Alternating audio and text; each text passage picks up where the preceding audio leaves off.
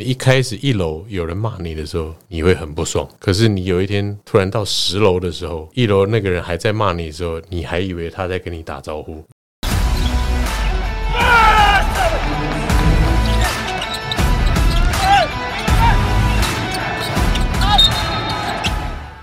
欢迎大家今天坐在球场第一排。好，那跟我们联盟执行长黑人陈建中的访谈呢，到了第三个部分。那我们今年说了，我们这个新节目的首航，请到的来宾呢是黑人陈建州。那我们当然是希望抱着关心台湾篮球的心情来讨论 Plus League 的事物。那前两集啊，其实提到了一些呃，大家可能过去想要知道，但是呢，我们提供了答案的问题，包含像呃裁判老师啊，对 JB Calvert 然后台湾会产生什么改变？那为什么要使用黑盒子？它的目的是什么？那第一集呢，提到了一些过去的 CBA 跟 Plus League 的。连结啊，那过去呢，我们发生的事情可以把它当为一个借鉴。但在这一集呢，第三集的节目，我们希望有一些网友的提问，还有大家比较关心的话题，就是现在大家可能正在讨论的，那没有答案的，那我们呢来看看是不是能够找出这些问题的解答。那首先呢，第一个是有关于两个球队新球队新北国王跟高雄钢铁人的加盟跟接触过程呢。那新北国王其实我们看资料是来自声势浩大，声势浩大，那是来自于这个王氏家族台塑王家，那尤其是。在这个第二房的这个体系啊，包含我们看到像 HTC 啦、宏达电啦、威盛电子啦、那 KKBOX 啦，还有这个 Catch Play、Catch Play、Catch Play，就是呃威威盛、威不威望吧？威望、威望，我记得是威望，就是做了很多电影的代理。那新北国王的董事长王文祥呢，是我们这个已故经营之神王永庆的幺子，他是最小的儿子。那呃王文阳的小弟回到台湾之后呢，也参与了篮球的这个活动，那包含他们整个家族融合在里面，所以我们看到。陈军的记者会哇，声势浩大，而且好评不断。那念念出来超像那个哎，股东发表会。然后那个 Phil 在台上讲了一句最狂的话：他们家就是董董事长太多，对，支持的时候太多，所以干脆董事辈太多。对对，这个确实是这样。对，就因为因缘际会，我跟 Phil 认识，其实我们是在 Jeremy Lin 的 Lock Room 认识。哦，呃，那个时候我还记得，就是 Lin Sanity 还没。没有爆发的时候，还在勇士的时候吗？没有，在尼克，他那刚被叫上去的时候，哦，那蛮久，快十年前了。对，然后那个时候我还记得，呃，我是去纽约玩，我跟我太太，然后那个时候我我还记得，我们先下午跟林妈妈、林爸、Jeremy，我们去呃麦迪逊花园广场附近的一个中国餐馆吃鹿鸣春，我还记得很清楚，然后。晚上打球，他说：“哎，呃，也有另外一些朋友也来，就是 Phil 跟 Jason Ma，另外一位牧师。那我们在 Lock Room 最后碰到的时候，哎，那时候是第一次见面。那我们有共同的信仰，就想说，哎，回湾我们应该多联系。那也因为篮球开始结缘嘛，呃，因为篮球互相认识。那后来呢，在去年，呃，我创立了这个 Plus League。那那个时候 Phil 他有一个戏骨台湾帮。那这里面呢，成员，我想很多可能看。财经杂志和商业周刊这类的都会知道，像 Steve Chen 就是 YouTube 的创办人，然后陈世俊，陈世俊 Guitar Hero 的创办人，然后包含 Twitch。呃，对，Twitch 创办人，然后很多都是在戏谷做的非常成功的这些台湾的二代、三代都愿意回来，然后来扎根台湾。那那个时候他也投入了我们联盟。那后来在今年，其实我们想要呃有增添新球队的这个阶段，他们家族就开始认真的讨论。说是不是他们家第三代也有机会成立一支球队？那二三代的这些故事，我想在记者发布会上，Phil 讲了很多，我觉得挺是挺感动的。因为王永庆先生的台湾精神深植台湾人民的心，而且是很难取代的。可是，在这个二三代的过程中呢，没有一个真正的结合在一起，继续为体育啊，当然其他事业版图一直扩大，体育这件事情，他们成立了新北国王队，同时也把阿公以前对台湾。体育的贡献继续传承下去。国体大那个汉堡馆，事实上是我们王永庆老先生已故创办人，他当时盖起来之后直接送，哦送给了国体。后来当然有一阵子啊，这个拿来做演唱会使用，但很开心这几年他又开始重新举办运动的赛事，特别是篮球的比赛。那新美国王其实他的阵容，我现在看起来很有冲击力，对，包含尤其他们的侧翼简佑哲、李凯燕。阿米阿米哦，尤其是李凯燕那个呃张文平，张张文平哦，对。哦，所以那个是帅的哦，颜值担当哎，然后再搭配 Q 哦，所以其实看起来他们在锋线上整齐度很高，看起来第一季就很有机会来冲击季后赛。对，包含他新秀选的也很好，洪凯杰，嗯洪凯杰。对，都是正大的，是对对。洪凯杰有一路从国中看到高中，看到大学。他其实除了在担任，他其实有一点在大学的时候，因为学同学都太强了，所以他被设定是三 D 的角色，头跟手。但其实你会观察他高中的比赛，他其实很有传球的天分，呃很能够组织。其实我短评两个字，老兄。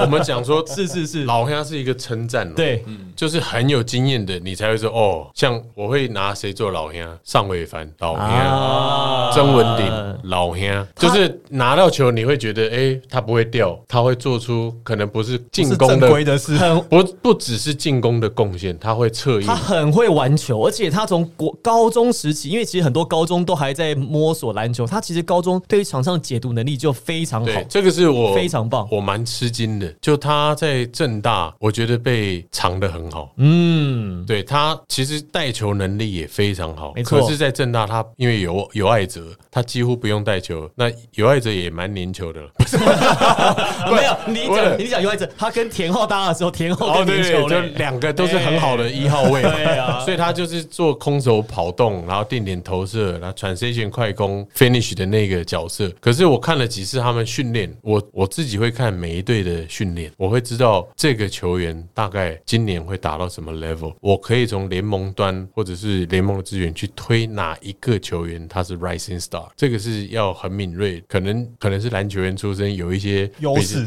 好，对，比较可以判断。好，现在不要以联盟长的身份来看这一个球迷一个球迷或一个过去球员，你看新北国王这一季是不是很有竞争力？有没有机会打进季后赛？季后赛是减配。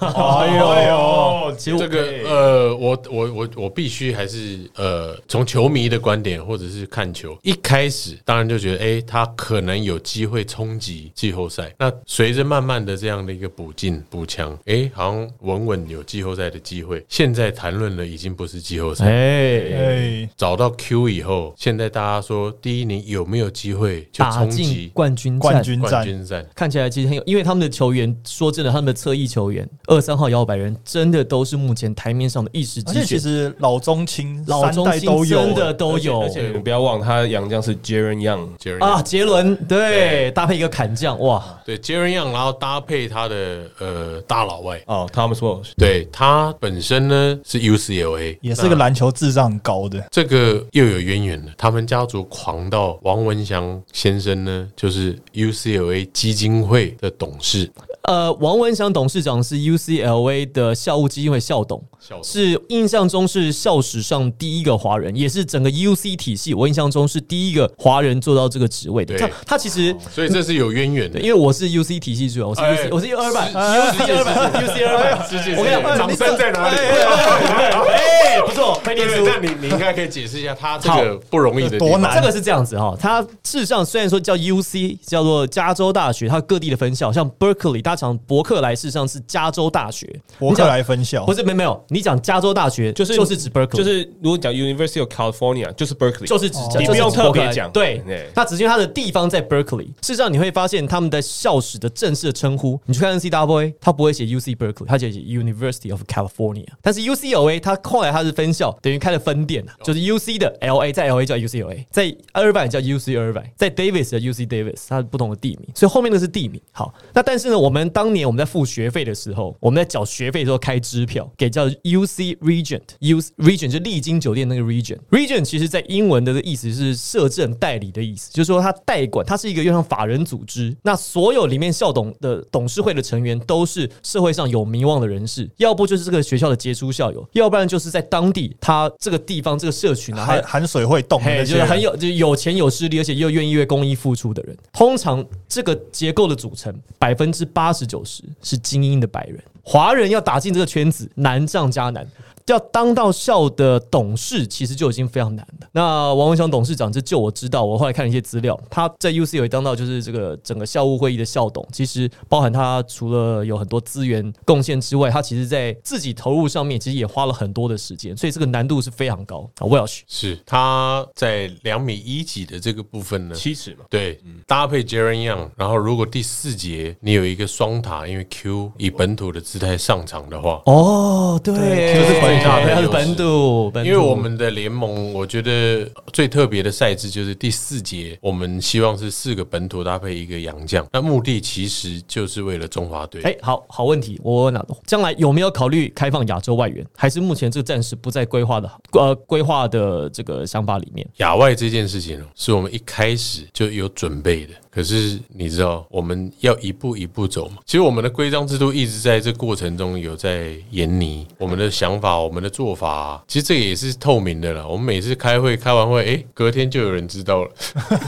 哎，不是你，不是你们放消息，不不不，就是比较哦，比较深层的这些诶、我们要做的事情啊，未来节奏，就这篮球圈也比较小嘛。那所以亚洲外援这个，我自己经历，我自己经历过 ABL 这个阶段，我知道那个亚洲外援当然对球队的战力会提升，可是你如果真的为本土想，或你有把中华队放在心里面的话，你就会考虑，因为他就占掉了一个本土球员很重要的上场时间，还有球权的机会。不是有的时候，万一你本土凑不出人的时候，当然只能找亚外啊，不然你凑不到你队的人来打。对了这是集战力是没有错哎，可是你有没有办法真正落实在属地主义，培养本土，帮助中华队拿到国际赛我们应该有的好成绩？这个是要思考的。所以在我们的规则上面，还有今年使用的球上面，我都希望是跟国际赛 FIBA 可以接轨好，。讲到规则，那为什么是跟东吴大学合作推出联盟的规章？因为很多人说啊，台湾法学院这么多，台大法学院啊有台大法学院、正大法学院、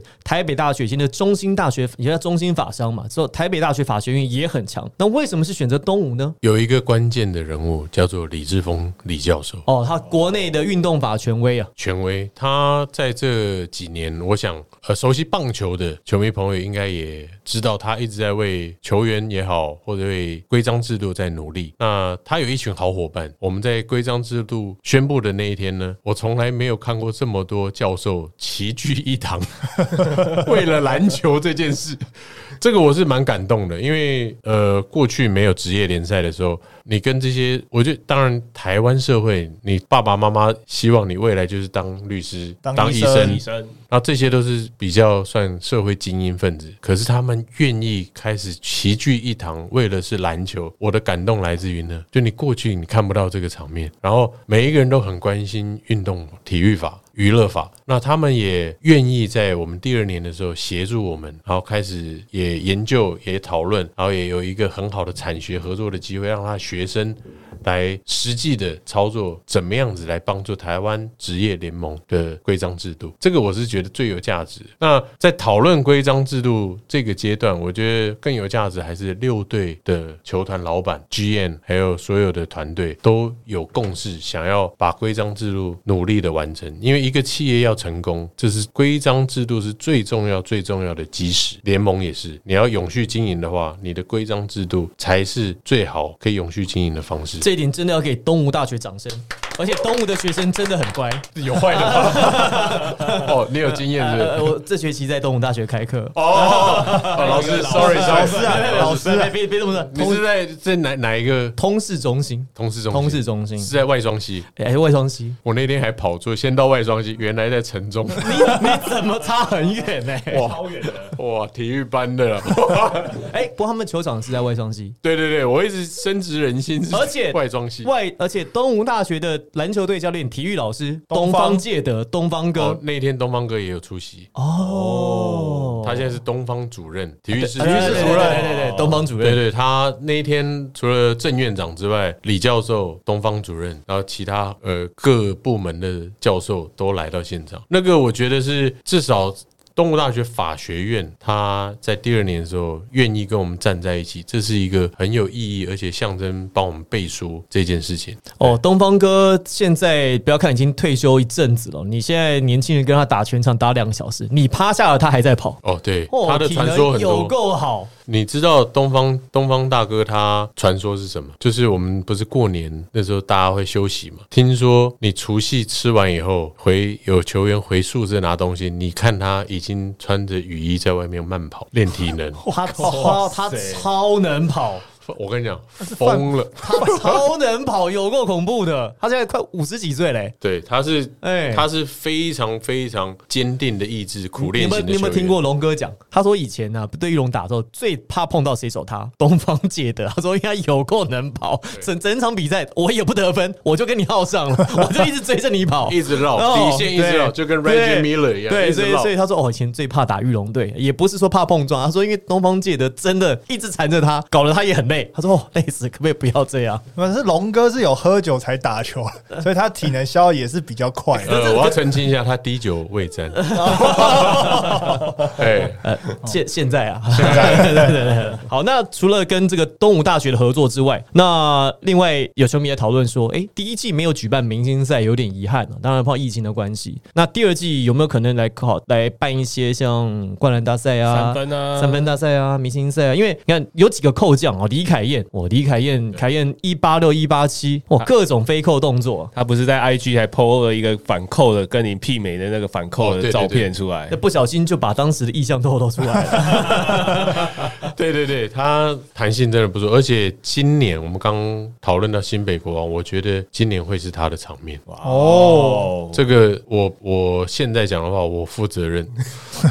他真的是让我觉得非常惊讶，而且惊喜不断的一个球员，他其实有点。他其实有点大器晚成，因为他在高中的时候，当时在同德家商嘛，我记得他跟汪家宏两个人啊，一内一外。可是他到了醒吾大学之后，他其实第一年、第二年并没有当做球队的主将，他是后来靠着苦练，有一个暑假他硬练，然后在每天做了很多的重训、投篮，开始到了我印象中是大三开始成为球队的主力，扛住了大旗之后拿到了冠军，进到了 SBO。他的成长曲线其实他到第一个环境的时候，其实都会稍微比较辛苦。可是你看到 SBO，他其实第一年、第二年好像在适应，后来呢，其实他真的适应这个联盟之后，马上就打出一波行情。对哦，所以他其实他的成长曲线是可以很今年我会蛮期待，也请球迷期待凯燕的表现。好，那另外高雄钢铁人加盟的过程，哦，钢铁人当然呃都是社会精英，然后有金融业的，有传产的，那当然都是非常爱篮球，以个人来投资。那高雄是这样，呃，我觉得南部市场一直是这个联盟我们很看重的。那在这过程中呢，其实你看季前哦，在加盟的时候，很多奇奇怪怪编造的故事，我们所有重大的决策都是由董事会去决议。就是因为我当初想要开创这舞台，因为我看到很多我的学弟或我的学长或前辈即将要失业，那现在不但没有失业，那谈出来的条件还可以照顾更多的家庭。那某部分来讲的话，我内心是很激动，至少有达标嘛。对，让更多的运动员选手，现在连退役的都可以找回来，